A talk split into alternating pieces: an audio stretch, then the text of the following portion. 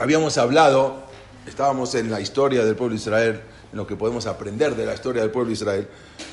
Eh, estábamos ubicados hasta ahora en, en, lo que era Europa, ¿sí? con todo lo que iba pasando en, eh, a finales del siglo XIX, vimos lo que pasó con el niño Edgardo Mortara, eh, vimos lo que pasó con, en, Rusia con la época de los Ares, ¿sí? Más adelante vamos a, pasar otra vez a Rusia para ver toda la época de los pogrom, exactamente, y la revolución bolchevique, que prácticamente los que estaban, todos los que estaban en la revolución bolchevique eran judíos. Fue algo impresionante.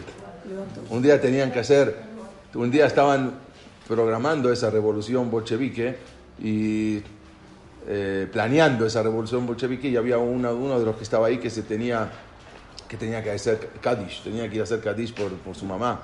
Entonces, León Trotsky, que estaba por ahí, eh, le dijo, espérate, no te vayas, acá mismo tenemos Minyan, puedes hacer el, el, Minyan acá mismo, dentro de la, de la planeación de la revolución bolchevique. Y ahí hicieron Minyan. Y es más, he sabido que la revolución bolchevique se planeó en Yiddish. ¿Sí? Para, para, que no, para que no se entienda en ruso. Ya, ya voy, a, voy, a, hablar más adelante todo ese tema que está muy, muy interesante. Ayer vi una película sobre increíble, increíble. Bueno, pero bueno, estábamos en lo que era en Europa, eh, todo lo que estaba pasando, todo lo que pasó con la escala. Entonces, ahora, como tenemos por el mismo tiempo en diferentes lugares, ahora vamos a, a ver, vamos a, a, a pasar a lo que pasaba en en Oriente, qué pasaban con los sefaradim en esos mismos momentos, qué pasaba, qué estaba, o sea, cómo era Marruecos, qué pasaba con, con los, con los Yehudim de, de Damasco, qué pasaba con los Yehudim de, de, de Hala. Entonces vamos a pasar en, por esos mismos años. Entonces, un poco ya hablamos de lo que pasaba en Europa, ahora vamos a pasar qué, vamos a hablar qué estaba pasando y luego vamos a volver otra vez a, a Europa para ver lo de la revolución rusa y vamos a ver los pogrom y luego más adelante vamos a ver la Shoah. Pero entonces ahora vamos a pasar porque si no, si seguimos hablando todo de ahí, nos vamos a ir a, vamos a llegar hasta hoy y nos queda muy atrás todo lo que pasó con los sefaradim. Como eh, algunos, vamos a contar algunos sucesos importantes en la historia, que son los que nos dejan aprendizaje y cosas que a veces quizás no sabíamos y de repente pueden ser cosas duras, como sabemos, Am Israel eh, prácticamente es muy difícil, ¿no? La vida de Am Israel, pero hoy, pero Baruch Hashem ahí estamos y todo, todos los demás pueblos ya no están y nosotros seguimos al pie del cañón. ok, esta es una historia que yo le había contado cuando fuimos a España con, eh, con un grupo, la gente se quedó impresionada, pero el, la cosa es que la contamos en el lugar de los hechos. O sea, esta historia fue contada exactamente lo que pasó en el lugar de los hechos. Bueno, de, de se vale una, una, un comercial. Vamos a hacer otro viaje luego a España y están todos cordialmente invitados. Yo no soy el que lo organizo, ¿no? pero, pero está muy, muy padre el viaje, está muy, muy bonito y se aprende mucho. Bueno, esta es la historia de una niña judía. Quizás esta historia ustedes la escucharon, de alguna, sin nombre, sin apellido, pero cuando les cuente van se van a, van a saber que alguna vez, ah, yo había escuchado esta historia, sí me la habían contado, pero no sabía con todos los eh, detalles. Esta era una niña, una niña de siete años que había nacido en Tánger, ¿sí? Tánger es en Marruecos, el Tánger español. ¿Por qué? Porque incluso se hablaba, hasta hoy en día, se, se hablaba español. Es que la mayoría de los que estaban ahí viviendo en Tánger eran de los que habían sido expulsados de España en 1492, que muchísimos judíos se cruzaron por el estrecho de Gibraltar o se cruzaron el, eh, el mar Mediterráneo y ahí eh, inmediatamente ya estaban en Marruecos, que Marruecos los aceptaba, aunque con muchas eh, restricciones, pero bueno. Entonces, muchos de los que estaban ahí es el norte de Marruecos, lo que es Tánger, Tetuán, Melilla, Ceuta, toda esta parte del norte de Marruecos, que era la parte eh, que después fue, parte española, en ese momento era de Marruecos y muchos judíos se habían escapado eh, a esos lugares. Esta, esta muchacha, una, una, niña, una niña judía de 17 años, su nombre era Sol Hachuel, ¿sí? le decían Zulika, Sol, Sol, Solika, le decían, la llamaban de, de, de cariño, le decían la Solika. Ella había nacido en 1817. era hija de uno de los grandes rabinos de ahí, se llamaba Jaim Hachuel. Es un apellido hoy en día marroquí. Bueno, esta niña era una niña aparentemente de una belleza extraordinaria. Acá podemos ver lo que es, o sea, tenemos algunas imágenes de, lo que era una niña en, ese año, en 1817, y ella quedó huérfana. Esta niña quedó huérfana de madre y su padre se volvió a casar. O sea, se quedó ella viviendo con su padre y con su madrastra. Eh, exactamente. Su madrastra insistía, no era su mamá, su madrastra insistía que su lica, ella debía casarse con un pariente cercano. O sea, ella, la madrastra, tenía un pariente cercano que ella quería que se case su hijastra con su pariente. Obvio, la veía una niña de muy buenas cualidades, era una que y vamos a ver que después se la conoció como la sadika. ¿Sí? Eh, mientras tanto, mientras tanto, ella no quería salir con el pariente de su madrastra, sino que ella le habían querido presentar a, un joven de otra familia, de apellido Malca, el cual vino y le pidió incluso la mano. Pero la madrastra insistía en que no, en que ella se va a casar con su pariente. Ella veía sus mitos, vio sus cualidades, vio su belleza. Entonces, era tanta la presión que ejercía la madrastra contra ella, contra, Zulik, contra Zólica, que ella se escapa de la casa. Se escapa de la casa para evitar ese, ese casamiento eh, contra su voluntad. Y se fue a vivir con una vecina, con una vecina, pero la vecina no era judía, era árabe, pero muy, eran muy buenos, eh, convivían mucho los, los árabes en esa, en esa época, en, en, en, Marruecos, en el mismo, en el Melach, que era el lugar donde se encontraban, el, el es el Cal, es el barrio, el gueto, digamos, donde vivían los Yudim. Y ahí se fue a vivir con, con, esa vecina que se llama la señora, era un apellido de nombre Tara, una vecina musulmana. Pero ella estaba viviendo con, con, su vecina y esta a su vez vio tanta belleza en esta niña que ella que la quería ahora para su propio hijo. Esta Tara quería a esta Solica que se case con su propio hijo. Entonces, y, y, el hijo obvio que era pretendiente de ella, pero había un problema.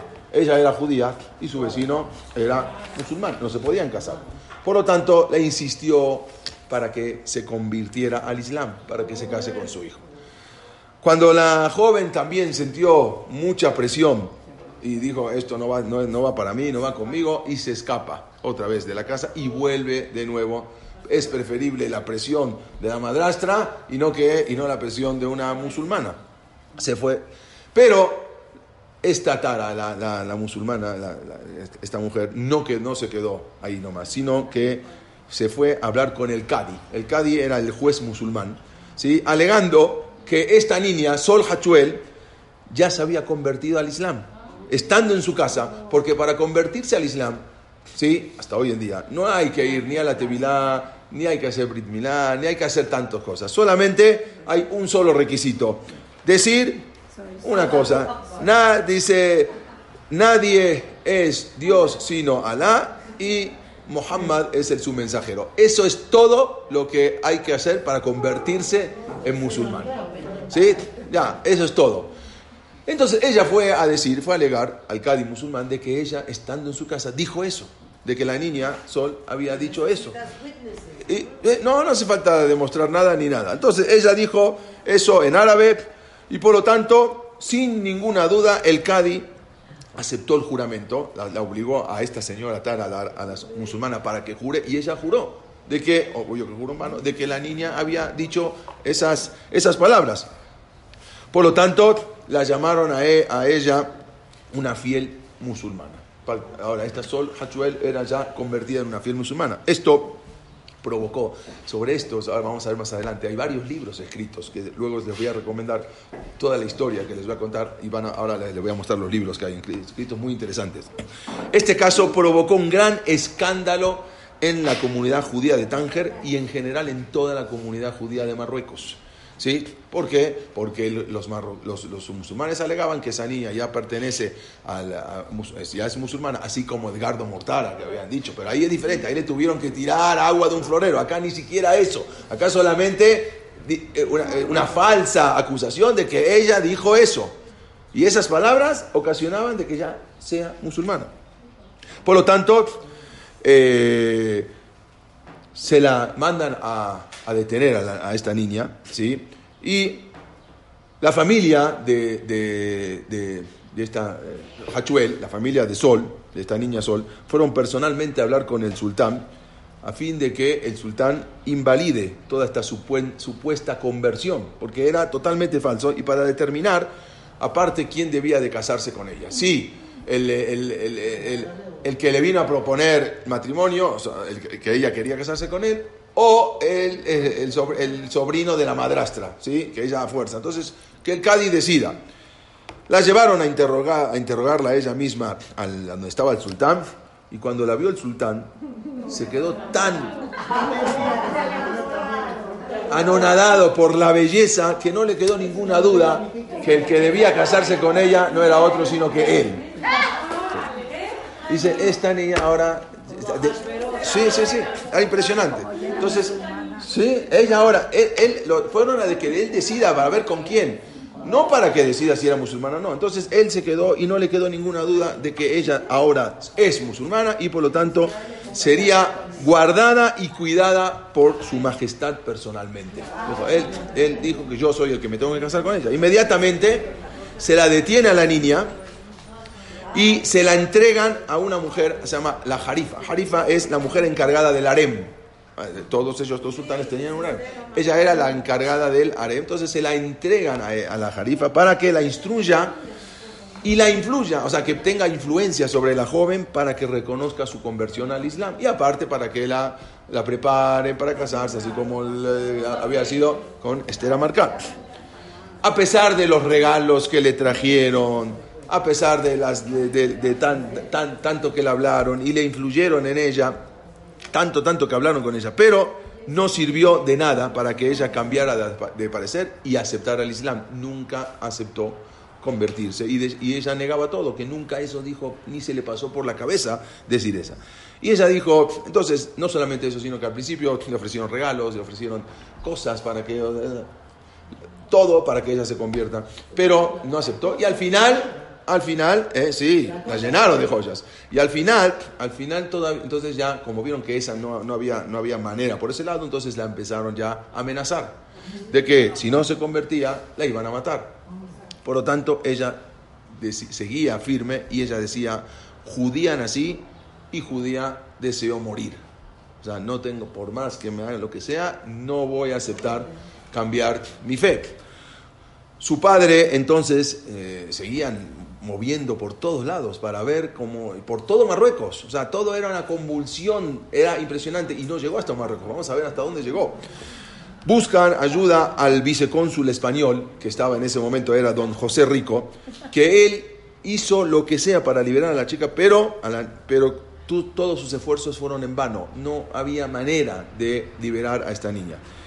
Al ver el sultán que no había nada que se pueda hacer para convencerle a la niña que cambiase su religión, entonces la envió al Cadi, se llamaba Abdul Hadi, el, el- era el juez, para que el juez la juzgue y decida qué tenga que hacer.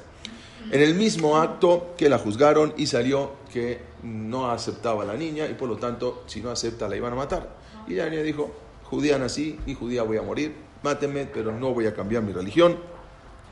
Y vamos a ver, para no hacerlo tan largo, al final la, la matan, pero antes de matarla, an- antes, antes de matarla fue algo que peor todavía. Resulta que apenas contaba con 17 años en el año 1834. Pero antes de, de matarla, ordenaron que la amarrasen a una cola de un caballo. ¿Sí?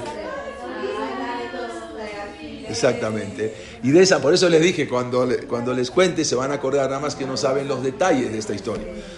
Y ella le amarran a una cola de un caballo y, la, y le pegan al caballo para que empiece a correr y hacer más lenta su agonía. Cuando en un momento ella eh, paró la mano, levantó la mano para que, para que detengan el caballo. Entonces eh, pensaron que, bueno, ya se arrepintió de tanto sufrimiento. Y en ese momento, cuando le dijeron que era el deseo, y ella decía que se le estaba levantando la falda, ¿sí? Al arrastrarla al caballo, su falda se estaba levantando. Entonces necesitaba unos alfileres para que no se le levante la falda. O sea, algo que nosotros no podemos estar en esa categoría, pero tenemos que aprender a veces lo que es la Neyamá de un Yudí, que en el peor de los casos el Yudí, esa es la, esa es la Neyamá que tiene el Yudí, esa es el Kiddush Hashem. Y esa niña se le dijo que se le estaba levantando la falda, ellos pensaron que era por bueno, para sacarla y que se convierta, no. Ella quería evitar que su falda se le subiera y por la cual sería una falta de cheniut, una falta de recato aún en su agonía, como estaba. Sus últimas palabras, después de, hice, bueno, no quiero decir, o sea, se picó con el alfiler en la carne para que no se le levante la falda. En ese momento sus últimas palabras al verdugo fueron, no me hagas persistir y decapítame de una vez. Si tienes que hacerlo, hazlo de una vez para poder morir como nací. Judía, inocente de cualquier delito y el Dios de Abraham vengará mi muerte. Y esas fueron sus últimas palabras que cuando la, después de todo lo que le hicieron a, a Zulika. Ella la entierran, hoy en día, algo impresionante, en su, en su, la fecha que van, desde Israel salen, salen eh, aviones en, en, el día de su Yorkshire a, a, Marruecos, a Fez, donde está enterrada, en Fez está enterrada, y van a, su, van a hacer tefila a su tumba.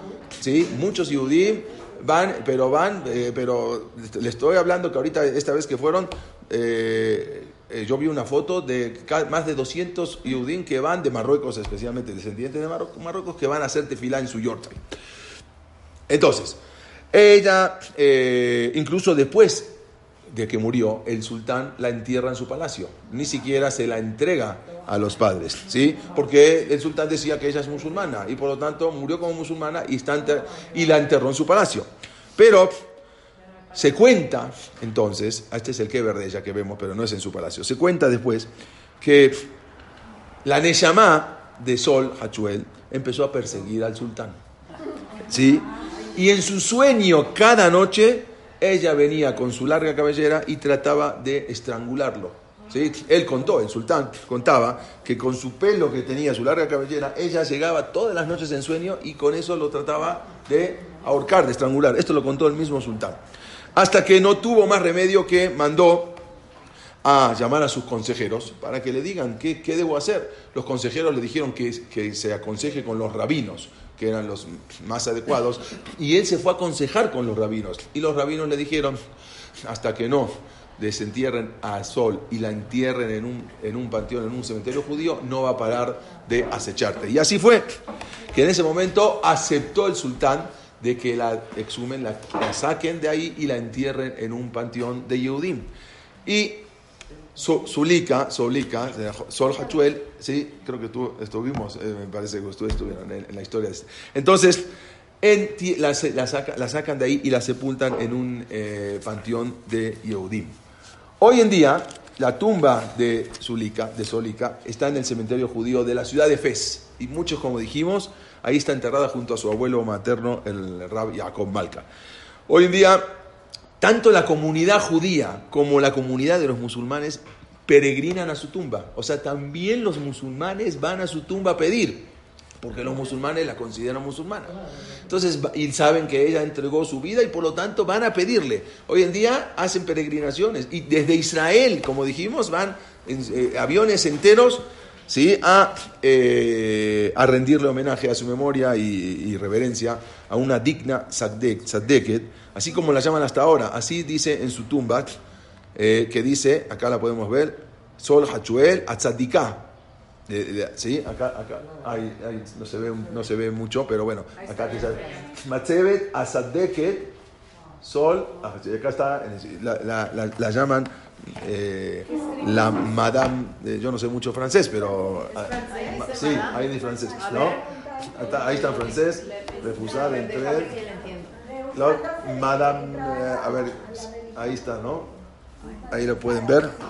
el pintor este francés pintó, hizo un cuadro, Ejecución de una joven judía marroquí, inspirado en su vida y en su muerte. Este es un cuadro que también no se ve acá, pero aquí quizás acá se ve un poquito mejor la historia de la Solica, un Kitush Hashem impresionante. Yo hablé con mucha gente de Marruecos y me dije, marroquí, que me dijo, claro, yo seguro que fui, la conocemos, fuimos a la tumba de ella, fuimos a, rezar en la tumba de ella. Esta es una Sol, Hachuel, Sol Asadika. Por eso, pero fue algo tremendo que convulsionó en Marruecos todo, todo, todo el ámbito sefaradí por, por lo que había pasado, que al final después tuvieron que devolver ese cuerpo y la enterraron en, con, en el cementerio de eh, Fez. Eh, bueno, era el mundo nací otra historia que fue, eh, y más para los que son, que vienen de, de, Damasco, los shamis, ¿sí?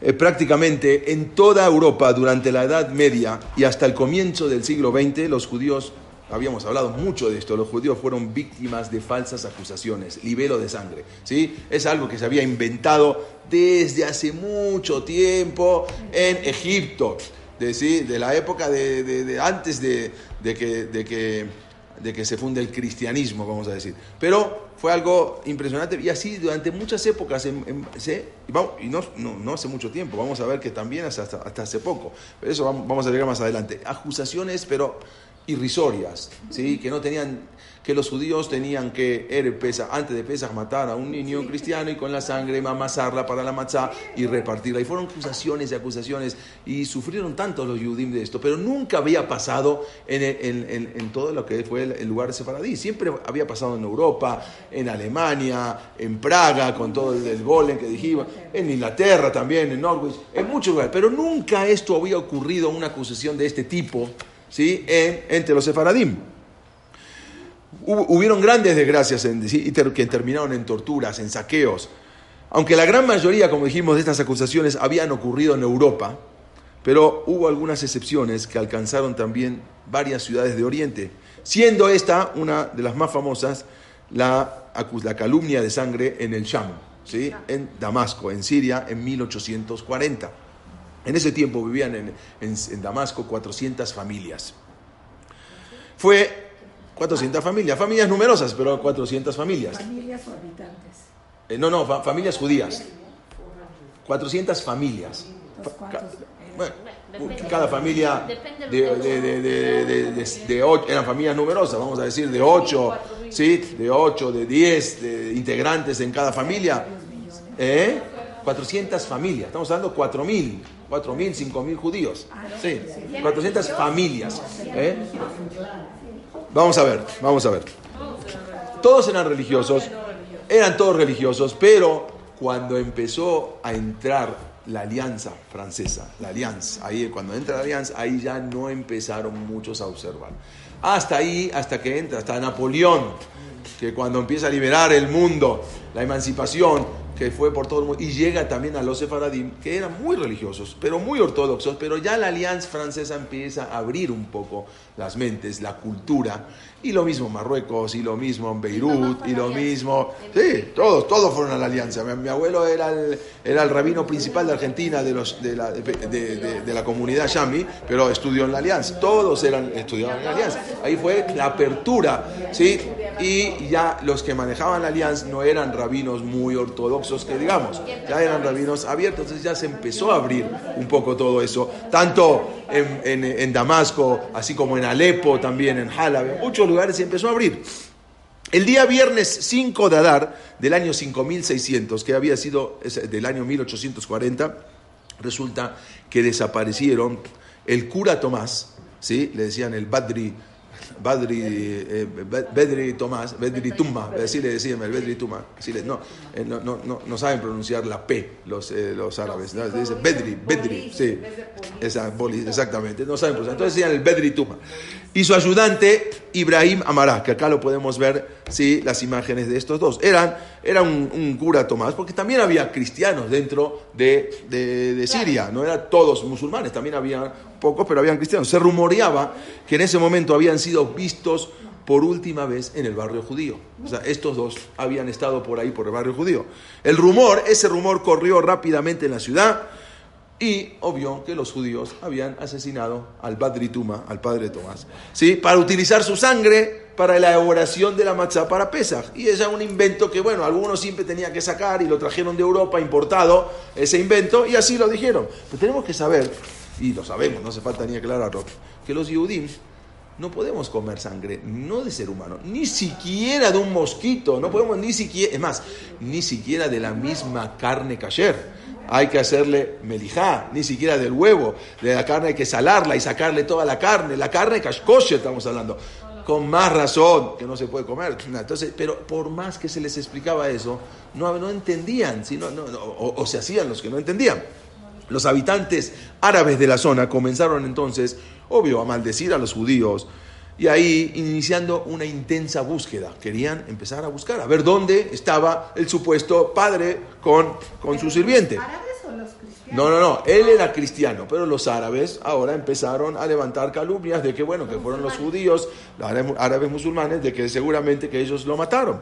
Y entonces estaban entre todos, los poquitos cristianos que habían y los, eh, y los, y los musulmanes, entrando a casas judías. O sea, durante dos días, el jueves y viernes, casa por casa revisando a ver si estaba muerto por ahí.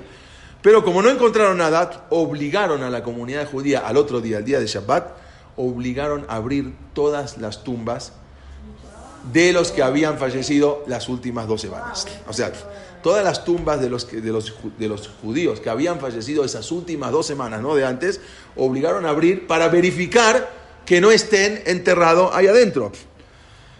El gobernador de Egipto, sí, porque en verdad esto era un- eh, pertenecía eh, a- a- a- al, al imperio otomano todavía, sí, que estaba en Turquía, el sultán de Turquía, pero tenía gobernadores. El gobernador de Egipto era el que le correspondía el área de, de Siria. El- se llamaba Muhammad Ali, como el, como, como el el, boxeador. el famoso, sí, el boxeador agarró el nombre de, de ese, sí. Muhammad Ali. Él se dejó convencer por un cónsul francés que se llamaba Ulises Ratí Mentón. Este Ulises Ratí Mentón, él era un cónsul francés antisemita y se dejó convencer el gobernador por este cónsul francés de que, y aparte había un ministro que se llamaba Ibrahim Fajá, él, él, que era, él, él era representante del gobierno de Egipto, que ciertamente los judíos habían sido los asesinos para efectos rituales. Por lo tanto, no obstante, hay una cosa que ellos no, no mencionaron, hasta mucho después se mencionó, y aunque lo sabían, unos días antes se había escuchado a este padre Tomás que él se había peleado con un turco, un turco ahí dentro de- del barrio, eh, y se peleó con él porque supuestamente el cura había blasfemado contra Mahoma. ¿Sí? Y este, este, este, este señor, este turco, aparentemente, el, turco había, él, había dicho que había escuchado del cura Tomás que él dijo, ese perro, eh, dijo, él, eh, él dijo, escucharon, de él, escucharon que él dijo, ese perro cura cristiano debe morir por mi mano. Pero hicieron caso omiso, se había escuchado que él había dicho, ¿sí? pero nunca más se supo qué pasó con este cura. Seguramente que este lo mató, pero nunca más, no se mencionó incluso eso en el juicio. No solamente esto, sino que esto vamos a verlo y lo vamos a ver y se repite y se repite durante toda la historia, ¿sí? que un judío renegado, que se había convertido al Islam y era nada más ni nada menos que el hijo de del gran rabino del Sham, se llamaba Haim Nisim Abulafia. ¿sí? El hijo de ese gran rabino se había convertido al Islam. Y por lo tanto, él se había cambiado el nombre, se puso Muhammad Afandi. Él acusó a los rabinos y testificó que él mismo había llevado la sangre del padre Tomás a la casa del jajam para que el jajam la mezclara con, las, con, la, con la matzah en la víspera de Pesaj. O sea, este mismo, y, eso siempre la historia de Am Israel, que el mismo ha alejado. Y lo que dice el Naví, ¿sí? Es la destrucción y tus enemigos de ti mismo van a salir. Y así lo vimos con Torquemada, y lo vimos con muchas generaciones de que, desgraciadamente, Am Israel somos los mismos que a veces nos hacemos el daño. También argumentó que este era un ritual súper secreto, solamente lo sabían los principales rabinos. La gente, la comunidad no sabía, el único que sabían los principales rabinos. A su vez, también llamaron a una respetable anciana musulmana, que supuestamente ella alegó que soñó, o sea, ya ahora se basan también en un sueño, de que los judíos lo habían matado y enterrado debajo de la casa del Jajam Moshe Abulafia. ¿Sí? Entonces fueron a investigar y tiraron toda la casa abajo a ver en base al sueño. También hubo varias personas judías y gentiles que habían testificado en falso, ya sea por voluntad propia o bajo presión, porque era una, una presión, una cosa impresionante, la tortura. Y también habían argumentado que el padre Tomás había sido degollado en la casa de uno de los miembros de, los, de, la comunidad, de los, de los principales eh, dirigentes, el señor David Arari, y frente a los dirigentes comunitarios. También hubo, entonces apresaron a varios judíos, y uno de los que apresaron era, el, se, llamaba, se llamaba, era un peluquero, Shelomón Negrin, se llamaba. Él era el peluquero de la comunidad, se lo conocía como Salim el Halak. ¿Sí? Halak es el, el peluquero. Justo no está hoy la señora. ella sale. Sí. Ok, ella, eh, eh, este, eh, Salim, agarran al peluquero, este Salomón Negrín, y después, porque dijeron que fue cerca de su peluquería donde lo vieron la última vez, donde pasó. Y después de 500 latigazos, confesó lo que ellos querían escuchar. No había manera de aguantar. Entonces detienen a ocho de los ocho de los grandes rabinos del Sham, de Damasco. Uno era Jajam Moshe Abulafia, Jajam Ishaq Arari, Jajam David Arari, Jajam Yosef Arari, toda la familia Arari, Jajam Aharon Arari, Jajam Jacob Antebi, que era Jajam Jacob Antebi Saka, era el principal rabino de el Sham. Y su hermano, se llamaba Jajam Abraham Antebi Saka, era el principal rabino de Halab. O sea, los dos eran los principales, eh, dos hermanos. Uno era el principal rabino de Alepo y el otro era el principal rabino de Damasco. Eh, Jajam eh, y Jajam Yosef Lineado. También hay lineado y hay lineado. Ese Jajam Yosef Lineado también. El Jajam Yaakov Antebi, Jajam Yaakov Antebi, que era el Jajam Bashi, era el Jajam principal, el líder, el Jajam principal. Durante 30 años, él incluso escribió un libro que se llama Morbe Aolot, es un libro famoso de él. El día de Shabbat 9 de Adar, 9 de Adar Rishon, que era el 14 de febrero de 1840, fueron al juzgado, fueron, todos fueron juzgados y ahí fueron torturados. ¿sí? Los hajamim, incluso más adelante vamos a ver que dos hajamim no aguantaron la tortura, el David Arari y el hajam Yosef Laneado, que también murieron torturados. La multitud atacaron en un barrio, el famoso barrio de Jobar se llamaba. sí, exactamente el barrio de ahí donde vivían los Yudim. Ese era el barrio donde vivían los Yudim. Atacaron esos barrios, destruyeron los Batekenesiot, quemaron los Torot. O sea, la, gente sabía, pero era cuestión de entrar y, y ya, destruir. El Jajam Yaakov Antevi entonces, él se dirigió al Betagneset. Había un Betagneset se llamaba El French. Es un Betagneset muy famoso. El French, exactamente. Y él llamó a toda la comunidad que se reúnan en las sinagogas, en ese, y ahí abrieron los Ejalim, abrieron el Ejal, sacaron los Sefer para clamar y pedir misericordia, pedir a Kosh Baruj Se sacaron los Sefer eh, y que la gente vuelva ante Teshuvah, porque mucha gente ya en esos momentos, por la alianza francesa, muchas veces empezó a alejar.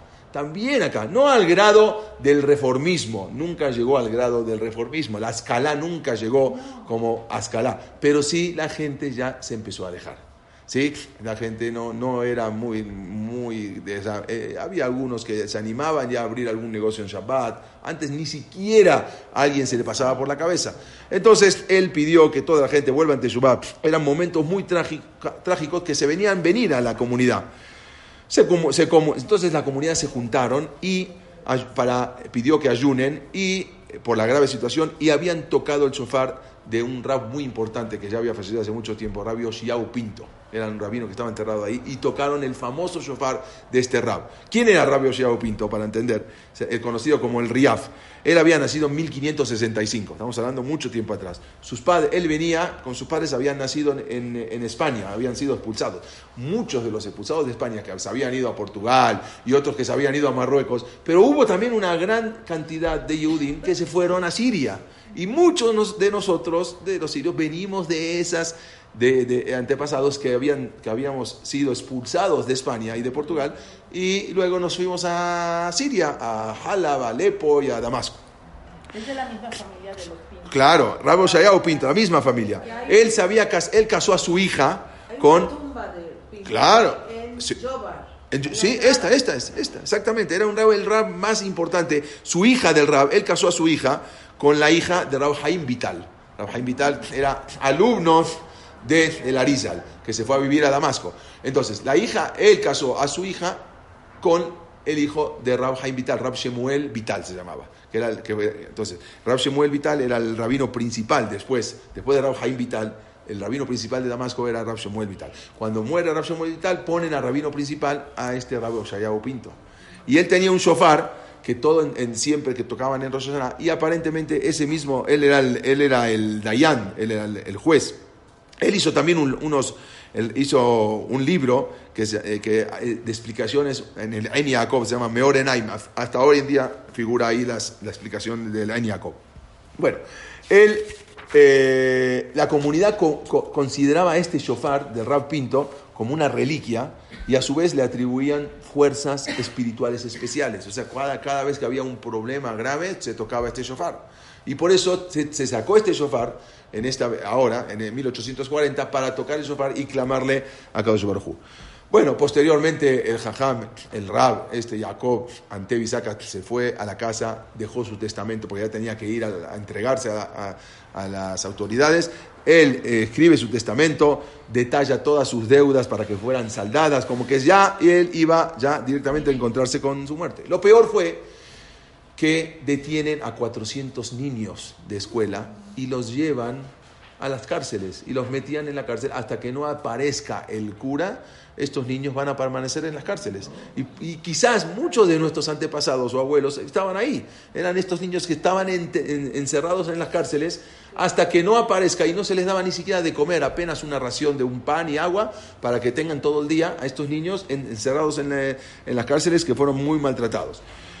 Los judíos se escondían en las casas porque las autoridades habían dado permiso a todo aquel que encuentre algún judío podía traerlo a la cárcel. Entonces ya los judíos ni salían de sus casas porque enseguida en las calles podían ser detenidos.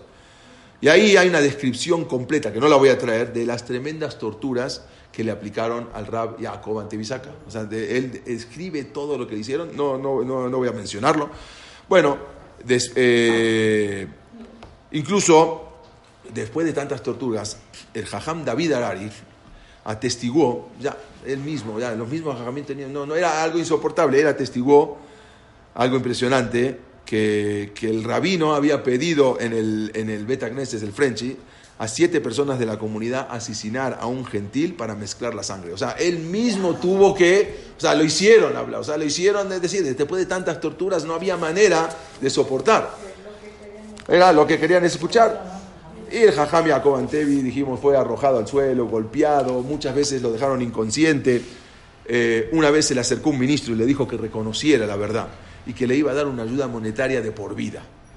Él dijo, no, negó rotundamente, no, no, no hay ninguna ayuda monetaria y no voy a reconocer algo que es falso. 45 días estuvo detenido, encerrado en un cuarto oscuro, sin poder ver eh, la luz ni cambiar siquiera sus ropas. Bueno, el Jajam incluso, bueno, cayó gravemente enfermo después de esta tortura, algo, algo impresionante. Bueno, semanas después de este caso, ahora se extiende una ola de antisemitismo, o sea, se empieza a escuchar y la ola de antisemitismo se va hacia Esmirna y hacia, Beirut. También en Beirut empezó esa ola de antisemitismo provocada por lo que estaba pasando en, eh, en el Sham. Pero un yudí de la comunidad, que se había, eh, ningún judío podía salir, estaban, un yudí se viste como un gentil y sale de, de, Damasco y se dirige, pudo salir, se dirige hacia Alepo, porque no era la comunicación como hoy en día, ¿no? sabían que algo estaba pasando, pero no se sabía exactamente qué, sí, pasaba que había una acusación, pero hasta ahí nomás. Pero no dejaban sacar información. Entonces un yudí se escapa y llega hasta Damasco y se dirige hasta hasta Alepo, y se dirige hacia, con el hermano del, rabi, del rabino Jacob Antebisaca, que era Abraham Antebisaca, que era el rabino principal de Halab. Esta es una imagen del rabino Jacob Antebisaca. Exactamente, era la imagen, un cuadro pintado de él. Lástima que no se puede ver bien por la, hay tanta luz, pero bueno. Se dirige con Abraham Antebi, el, el hermano de Jajam Jacob, donde le relata exactamente todo lo que estaba sucediendo, que no sabían lo, exactamente qué es lo que había pasado. El Jajam Abraham Antebi, él le avisa al cónsul de Austria en Halab, se llamaba Eliau Pichotto, ¿sí? Era el cónsul de eh, Austria en Halab y le avisa para que avise. ¿Eh? Estamos hablando, ya prácticamente es toda la familia. Lo mismo, exactamente. Él era el cónsul de Austria en Halab y le avisa para que mande, aviso, mande avisar a todas las comunidades en, en, Europa también, donde tenían un poco más fuerza los judíos, para que avisen de lo que estaba sucediendo. Inmediatamente los informes llegan hasta Inglaterra con Moshe Montifiori. Llegaron los, los informes a él, a Gran Bretaña. Llegó los informes hacia a la familia Rothschild, que eran en Alemania, y también a Shlomo Munk y Adolf Kremiux. Era también un, un, abogado francés yudí muy importante, Adolf Kremiux. También llegó, acá vemos su, su, eh, su, imagen, él era muy rico, era multimillonario, y él mantenía muchos judíos en Francia. Eh, incluso acá hay un, eh, una, a ver, a ver usted si nos traduce. ¿Sí? yo no tengo nada, debo mucho y dejo, dejo todo a, los pobres. O sea, todo su dinero luego se lo dejó a los pobres. Él era también un saddik. Así, sí, era un abogado. Sí, yo lo traduje, yo lo traduje arriba. Ok, entonces él también, este eh, Adolf Kremiux, junto con eh, este Adolf Kremiux, junto con Moshe Montefiori y junto con la familia Rothschild, se, ¿sí? cada uno en su país influyó. Los Rothschild en Alemania, con el gobierno alemán, eh, Moshe Montefiori eh, se reunió con la reina Victoria directamente, él tenía acceso a la reina Victoria, era muy, muy rico también. Eh, eh Moshe Montefiori era, era cuñado de los Rothschild, exactamente. Las dos hermanas eran, no, las dos esposas eran sí, hermanas. Exactamente. y, la de, exactamente, la de Montefiori, eran cuñados. Y él, él también dirigía unas empresas de Montefiori. Vamos a ver. Entonces, eh, eh, ellos influyeron en sus gobiernos eh, y él influyó, Adolphe Cremiux influyó mucho también en el gobierno francés. Entonces, ahí logran involucrar a los gobiernos de Francia, de Inglaterra, de Alemania, para presionar al gobierno de Egipto y a de Siria a fin de liberar a los judíos de este cargo. También, algo impresionante, esta noticia llega a Estados Unidos. Había en ese momento el octavo presidente de Estados Unidos, se llamaba Martín Van Buren, él de 1837 a 1841, se, por primera vez se manifiestan 15.000 Yehudim en Estados Unidos, en la comunidad de ese país, y protestan ante el presidente eh, Martín Van Buren para que liberen a los judíos que estaban presos ¿sí? en, en Damasco. Al final pudieron ejercer esa presión sobre el gobierno de Muhammad Ali para, y se detuvo esas persecuciones contra la comunidad judía de Damasco y así se pudieron liberar a todos los presos y también a los niños que estaban presos. Pero dos murieron. Eh, murieron, sí, de las torturas murieron dos. El 6 de septiembre de 1840 se deja en libertad a los judíos que estaban detenidos en, en Damasco y el 6 de noviembre de ese mismo año se declara que toda acusación solo fue una mera calumnia. Pero algo impresionante, hasta hoy en día en Roma hay una lápida, ¿sí? que acá la pueden ver, que colocada, que dice Fray Tomaso, que hasta, hoy en día se mantiene, y dice que fue asesinado por los hebreos. Ahí lo pueden ver. ¿sí? El Tomaso de Cerdeña, eh, misionero apostólico, asesinado por los hebreos en 1840, incluso en árabe. Y está esa, esa placa en Roma, y que esto hasta, hoy en día se mantiene. Algo impresionante. Y como no la quita, bueno, así para que tengan un recuerdo del antisemitismo. Los cuerpos nunca se encontraron. Aparentemente el turco ese lo escondió muy bien y nunca dijeron y nunca lo encontraron y así, pero se firmó al final la libertad y los judíos fueron liberados. ¿Sí? A partir de ahí, de, este suceso, el antisemitismo empezó a crecer mucho en, eh, eh, en, Siria. Y luego, más adelante, los judíos ya empezaron a partir de, Siria y se fueron, a, México, se fueron a Argentina, se fueron a diferentes, a partir de este suceso, que fue un suceso que ese fue como la, goma, la, gota que, derramó el vaso. Y más después otros sucesos, por eso lo quise contar, porque a partir de ahí los Yehudim ya se empiezan a salir de Siria. Y es hasta donde nosotros vamos a llegar más adelante. Por eso era un suceso importante contarlo. Pero el suceso no termina ahí. Como dijimos, tuvo mucha repercusión. sí, todas estas repercusiones de antisemitismo, y perdón que cuente esto, pero son cosas que movieron al mundo sefaradí. Y el mundo sefaradí se fue esparciendo a través de estos sucesos, por eso es importante relatarlos. Y estos sucesos ocurrían mientras en, lo contamos, mientras en Francia se levantaba la escalada, mientras en Francia había pasado hace muy poco tiempo Napoleón, mientras todo esto eran los mismos, mientras en Francia, eh, bueno, más adelante, que era lo que, lo que habíamos hablado también de Dreyfus, bueno, pero eran sucesos que iban alternamente, iban sucediendo. Por eso ahora estoy en la parte sefaradí. Corría el año 1840, o sea, el mismo año después del suceso de lo que pasó en Damasco. Entonces ahora pasó algo igualito, muy parecido, en la isla de Rodas. No sé si alguna vez tuvieron oportunidad de ir a la isla de Rodas. En aquel momento también bajo imperio otomano. Resulta que eh, había una persona en eh, Amanas, se llamaba Amanas, ¿sí? compraron seguramente esponjas. Bueno, este más, el rico griego, era un rico griego, eh, que era el principal comerciante de esponjas en el mar Egeo, en, eh, lo, que es, eh, lo que es la isla de Rodas. Hasta hoy en día una persona si va de turismo va a ver que hay por todos lados venden esponjas. Son las famosas esponjas de Rodas que las sacan del fondo del mar, ¿sí? Y de ahí. No, no, no, Amanas era un comerciante griego, ¿sí? Y él contaba con una pequeña flota de embarcaciones y buzos que trabajaban para él. O sea, iban, se metían al fondo del mar, bajaban, levantaban, sacaban, iban y se las entregaban y él les pagaba. O sea, eran gente que trabajaban para él y le abastecían así de estas eh, esponjas que él las exportaba hacia Esmirna y hacia Salónica. Él ejercía un monopolio, él tenía el monopolio, este Amanas tenía un monopolio de las esponjas, él, eh, manejaba todo eso, como dijimos, en la isla, eh, y a su vez explotaba a los pescadores, o sea, les pagaba miseria que ellos arriesgaban todas sus vidas porque te iban al fondo del mar, bajaban, y no había buzos para bucear, con todo, bajaban y subían y sacaban esponjas, luego se las llevaban en la noche a él y él les pagaba miseria. Eh, pero en la isla había otro comerciante judío que también se llamaba Elías Kalimati, que él también eh, eh, él representaba intereses comerciales de, de, un judío, se llama Joel Davis, en un empresario de Londres, que había desarrollado, él había, él había decidido desarrollar su propio negocio de exportación de esponjas. O sea, ya había un...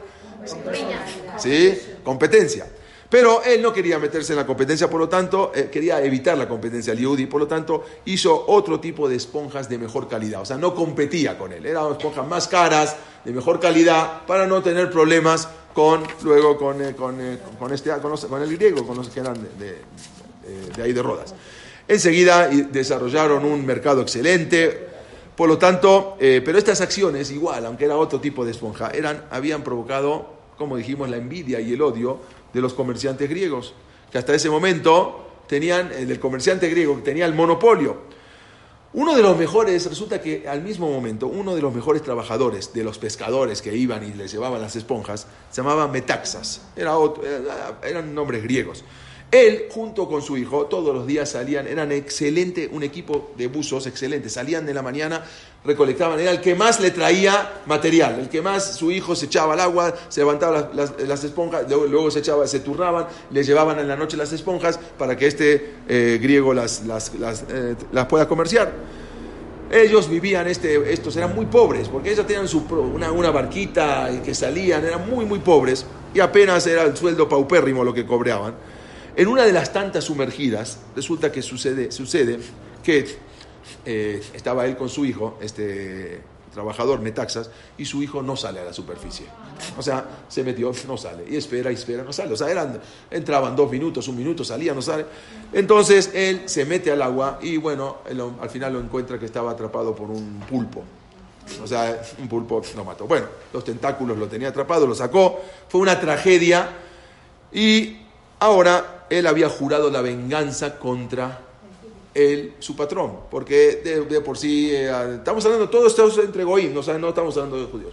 Entonces él había vengado una, se, juró venganza porque él, perdió su hijo gracias al, al patrón que los exprimía y, y, les pagaba algo paupérrimo y eh, entonces él juró que algún día se va a vengar de él. Bueno, ¿qué pasó? Esa desgracia resulta que no solamente eso, eh, todos los pescadores ahora se levantaron contra el patrón porque hicieron una revolución contra él. ¿Por qué? Porque no nos paga nada y nos hacen y era un, empleo de, alto riesgo. Fue una agitación día a día en contra de Amanas, del griego, que los trataba prácticamente como esponjas a todos. ¿sí? Los, los exprimía. Bueno, unos días después ocurre el día 17 de febrero de 1840. El hijo de este eh, comerciante griego desaparece. ¿Sí? Un hijo de cinco años desapareció sin dejar rastro alguno. Lo más seguro es que este, la venganza que le había hecho la, la- la llevó a cabo. Inmediatamente se dio aviso a las autoridades. El eh, gobernador se llamaba Yusuf Pasha, así como su amigo, el, amigo del, del griego este Amanas, encontraron ahí una gran oportunidad que siempre estaban buscando, deshacerse de los judíos que eran la competencia. Entonces, no vieron mejor, como siempre, como lo mismo, la misma, el mismo argumento de eh, esto había ocurrido cerquita de Pesaj. Estamos hablando que era por febrero, entonces faltaba poco para Pesaj. Entonces no había mejor oportunidad de que acusar a los judíos de que ellos fueron los que lo mataron, raptado al niño para llevar luego a cabo un asesinato ritual y acusar a los judíos. Eh, no, no, no, no, por eso ya no eran judíos, eran griegos, ninguno era judío. Varios días después, dos mujeres griegas se presentan ante- ante las autoridades y e informaron que habían visto al niño caminando por el barrio judío acompañado por cuatro Yehudim, cuatro judíos.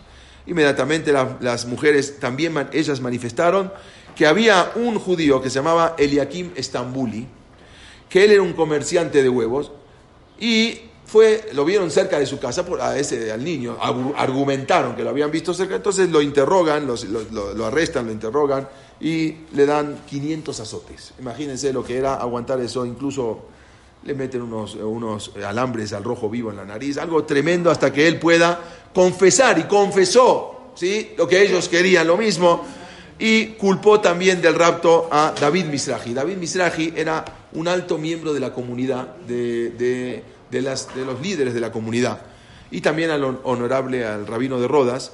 Por lo tanto, el gobernador en la víspera de Purín detienen al rabino de Rodas, se llamaba Rab Mijael Jacob Israel, eh, este rab nació en 1790, falleció en 1856. Y a varios de los principales líderes de la comunidad judía de Rodas. Detienen, los voy a decir a quiénes fueron los detenidos. Uno se llamaba Jaim, eran los, líderes, los que manejaban toda la comunidad judía de Rodas.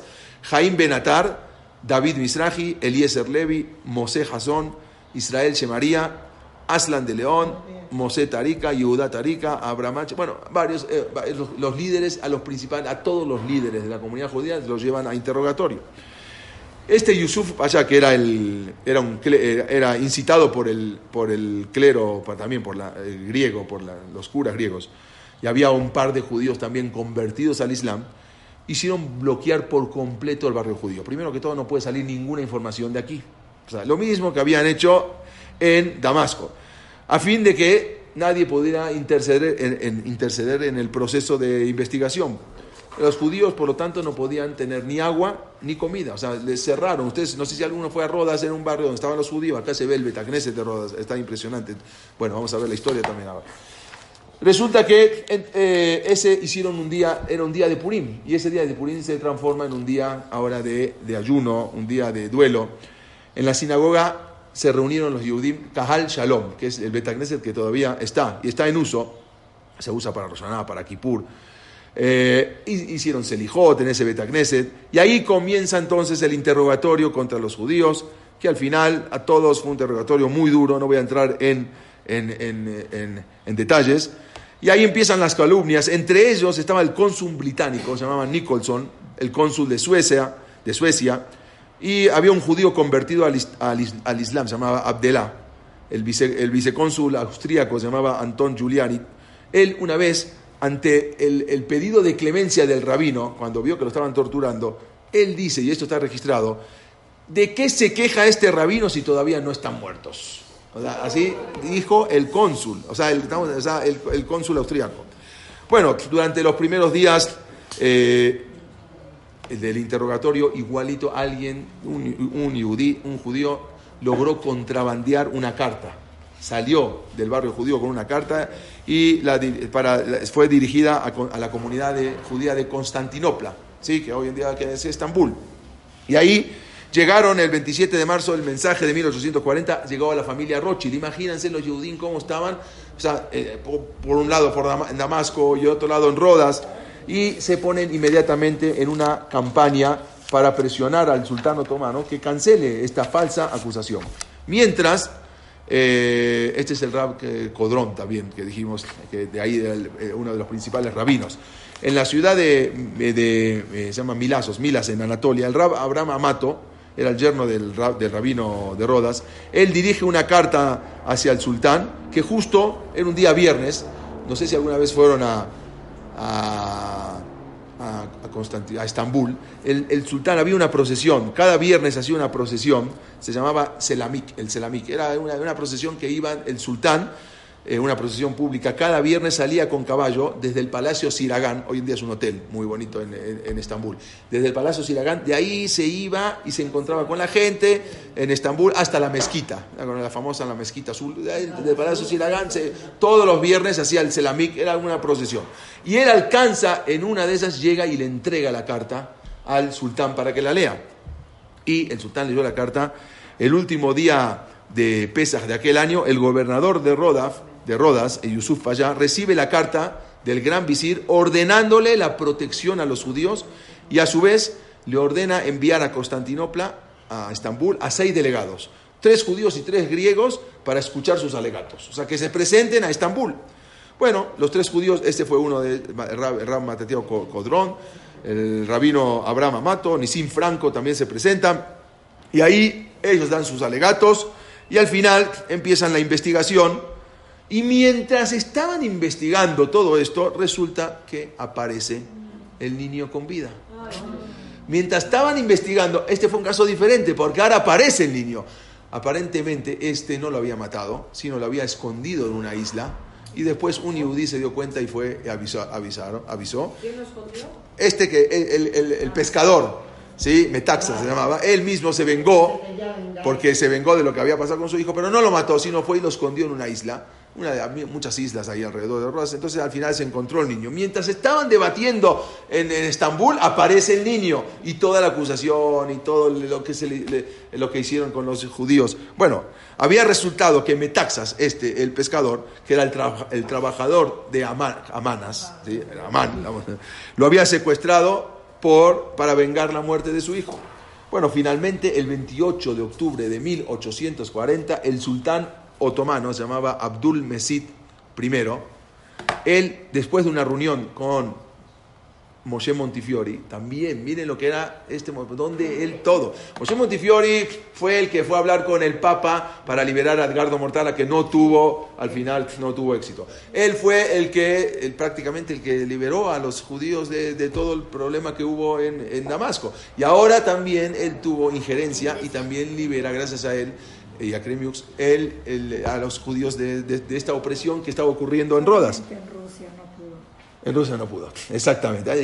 Y tampoco en Roma pudo. Nos dijeron Sí. perdón por lo que ¿Eh? que Dijeron, eh, dije, todavía estamos esperando. Bueno, eh, dice, y firman un decreto. Firmaron un decreto, se llama Firman. El decreto así se llama, el, el Firman, que es un decreto que denunciaba que todos los libelos de sangre, todas las, eran una calumnia y por lo- hacia el pueblo judío y por lo tanto ningún decreto.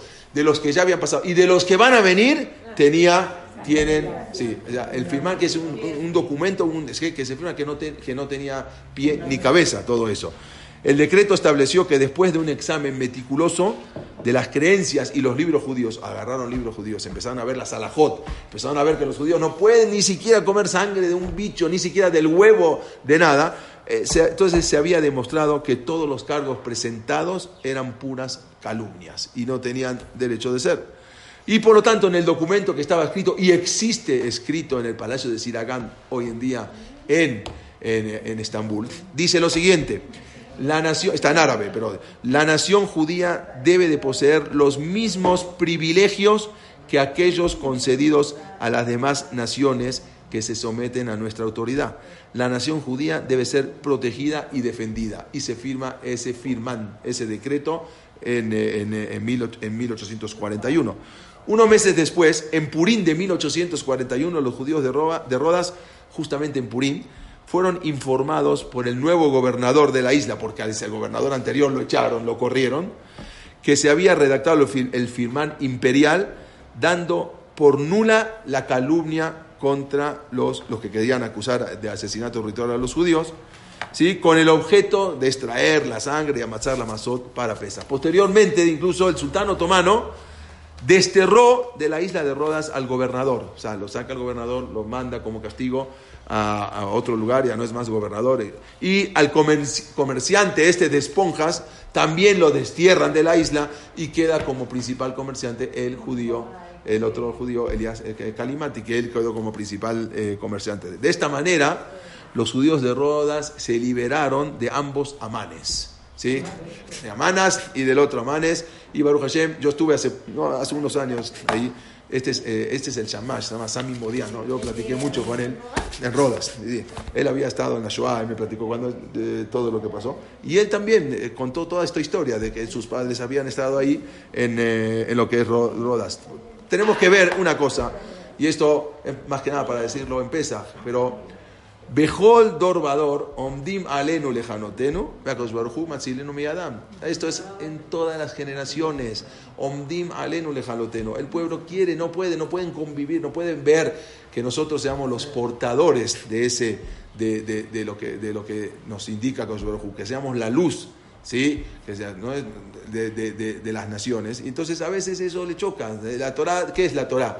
Dice, pero la Torah fue entregada ¿dónde? En Sinai. ¿Por qué fue entregada en Sinai? Por varias razones. Sinai era el, el, el, el- monte más chiquito y el que menos tenía orgullo, pero Sinai también viene de la palabra Sin'a. ¿Sí? Odio. En el momento que se entrega la Torah, en ese mismo momento se levanta el odio de las naciones contra los judíos. ¿Por qué? Porque no pueden ver que nosotros tengamos esa Torah y ellos no, no tuvieron esa Torah. Nosotros tenemos una Torah que, bueno, ellos dicen, no, ¿para qué queremos la Torah? Sí, pero internamente sienten, se siente que esa es nosotros la Torah, quiere decir el legado que tenemos de, de Akadosh Baruj. Y a veces otros pueblos no lo tienen. Entonces, eso es la Siná, Siná, eso es lo que se levanta. Y eso fue lo que se levantó. Pero no obstante, y con toda esa Siná y con todo ese odio, Baruch Hashem, Am Israel sigue Jaime Kayam. Por eso, quería explicar un poco lo que pasó con todo esto Sefaradim. Y a partir de ahí, a partir de estos sucesos, el pueblo que estaban en, más que nada los Sefaradim, que estaban en ese momento en Oriente, se empiezan a esparcir, porque ya se levanta el odio y empiezan a- a- a separarse, a irse a varios lugares. Por eso se fueron, y por eso llegamos hasta donde llegamos hoy en día nosotros, por estos sucesos que habían pasado, que hicieron de que los sefaradim vayan esparciéndose. Prácticamente Fue una bendición. Una- claro, claro, nosotros, eso, ese es el tema, nosotros tenemos que verlo,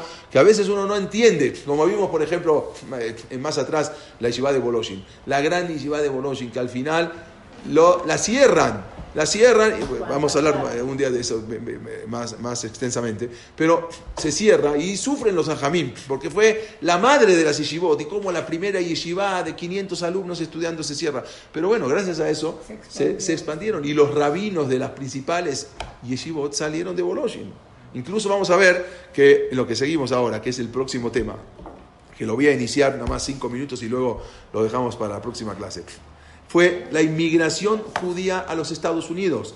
Como de ahí ya empiezan, y no solamente de los sefaradim, también empiezan a llegar de Europa. Estamos hablando del año 1870, 1880, cómo empieza la inmigración europea a llegar a los Estados Unidos. Empiezan a abandonar Europa. Lo increíble fue que entre 1880 y 1920, estamos hablando en 40 años, llegaron de Europa solamente más de 3 millones de judíos. Algo impresionante. Llegan a Estados Unidos más de 3 millones escapándose de las persecuciones, escapándose de los pogroms, escapándose del de, el antisemitismo que había provocado la escala y se empiezan a escapar y se van a un lugar, eh, a Estados Unidos, que era un lugar que los recibían eh, libremente, abiertamente. Y esta fue la emigración más grande de judíos después de la expulsión de España.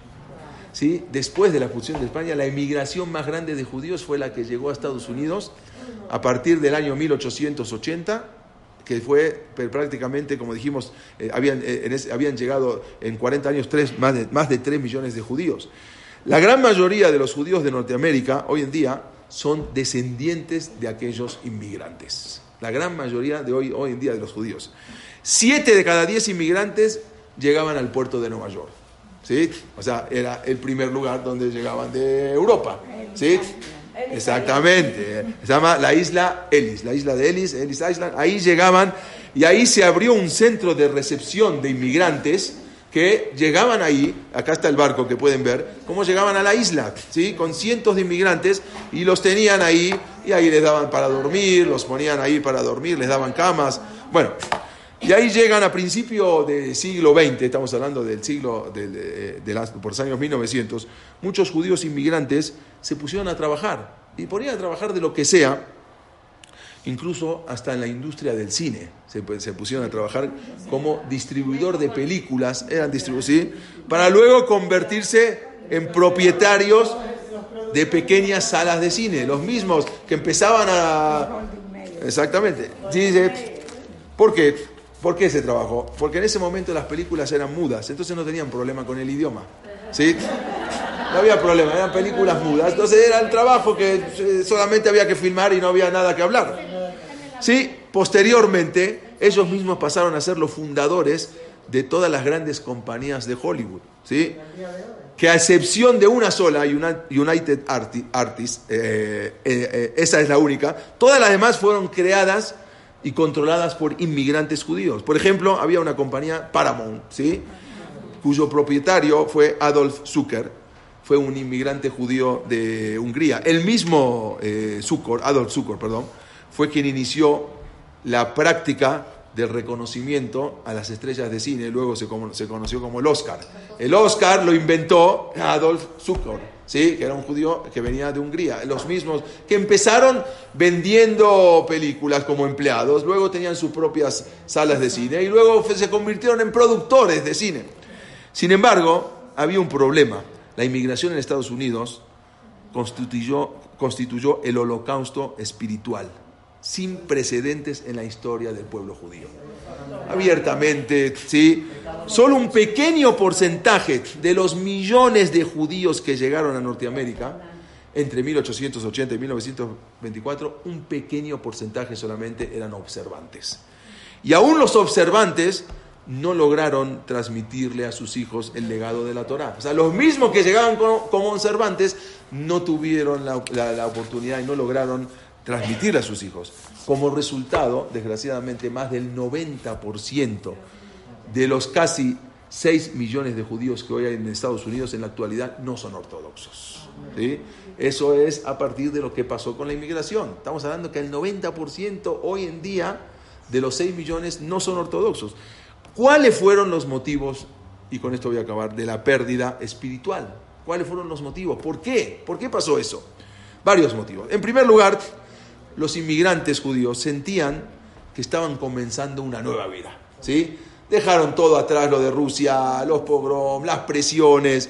Llegaron a Estados Unidos a un mundo que querían ellos liberarse de todo lo que estuviera conectado al viejo mundo.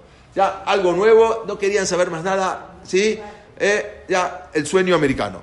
Muchos sintieron de que la Torah ya era anticuada y que ya no tenía ninguna relevancia en el nuevo y moderno mundo a lo que llegaban, acababan de arribar. Así también no había comunidad, había una falta de comunidad. A diferencia de Europa, en América no existía alguna comunidad ortodoxa, así, judía, eh, bien establecida, la cual, la cual pudiera ofrecer una estructura ortodoxa. Por lo tanto, no contaban con un sistema educativo, no contaban con kitab, con escuela, prácticamente no había rabinos en ese momento que pudieran eh, dirigirse ellos como una guía espiritual. Pero lo peor de todas las pruebas eh, fue el tener que trabajar en Shabbat. ¿Por qué? Era muy difícil conseguir un trabajo donde pudieran abstenerse de no trabajar el sábado. Cuando llegaban el viernes y el judío le decía al patrón, patrón, mañana no voy a poder trabajar. No te presentes, muchas gracias, hay mucha mano de obra, si no puedes no vengas más y prácticamente automáticamente eran despedidos. Y eso se pasaba todo viernes tras viernes. Era algo impresionante que se quedaban y a veces tenían hasta 52 trabajos diferentes en un año. Porque cada viernes tenían que cambiar de trabajo. Era impresionante. Al principio optaron por trabajar el sábado con gran renuencia, o sea, como que era a la fuerza. Pero con el tiempo se fueron acostumbrando. Y así la situación fueron abandonando Misbot. Y esto, termino con esto, eh, una vez le preguntaron a Ram Moshe Feinstein, ¿qué pasó? ¿Por qué pasó con todos esos judíos? ¿Por qué, por qué se perdió todo eso? ¿Por qué tanto? ¿Sí? Este es el de Paramount, eh, Adolf Zucker, que fue el que fundó Paramount. Le preguntan a Ramos Feinstein eh, cuál fue la causa, por qué se quedaban por- eh, eh, sin trabajar. Y él contesta con este, y con esto es un mensaje que nosotros, y con esto quiero terminar, este mensaje que nosotros tenemos que transmitir. Él contó que cada judío que venía y llegaba el viernes y decía, eh, señor patrón, no puedo trabajar mañana. Bueno, ve- vete a tu casa. Cuando llegaba a la casa el viernes a la tarde y el viernes a la noche estaba en la ciudad de Shabbat, estaba triste y llorando. Y el hijo veía, papá, ¿qué te pasó? Me corrieron del trabajo. Y a, y a la semana que sigue, a la semana siguiente, otra vez lloraba y le decía, me corrieron del trabajo. Y a la semana siguiente, entonces, el hijo decía, yo cuando crezca no quiero ser como mi papá. Yo no quiero que me corran del trabajo. Yo no.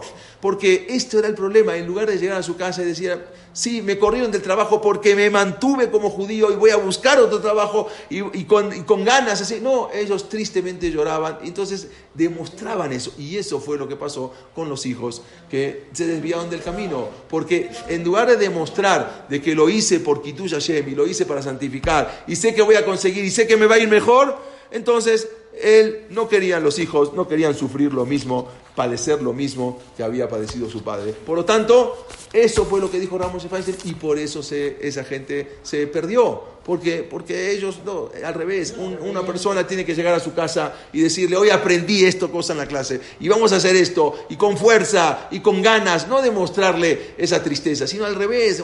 y eso es lo que hay que transmitirle a nuestros hijos y a nuestros nietos.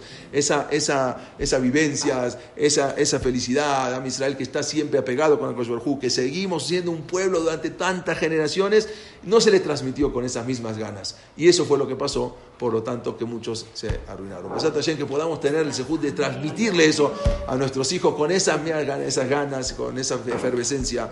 Y Besat Hashem, esto nos va a llegar, nos va a ayudar a, a seguir en todas estas generaciones hasta la llegada del Mashiach.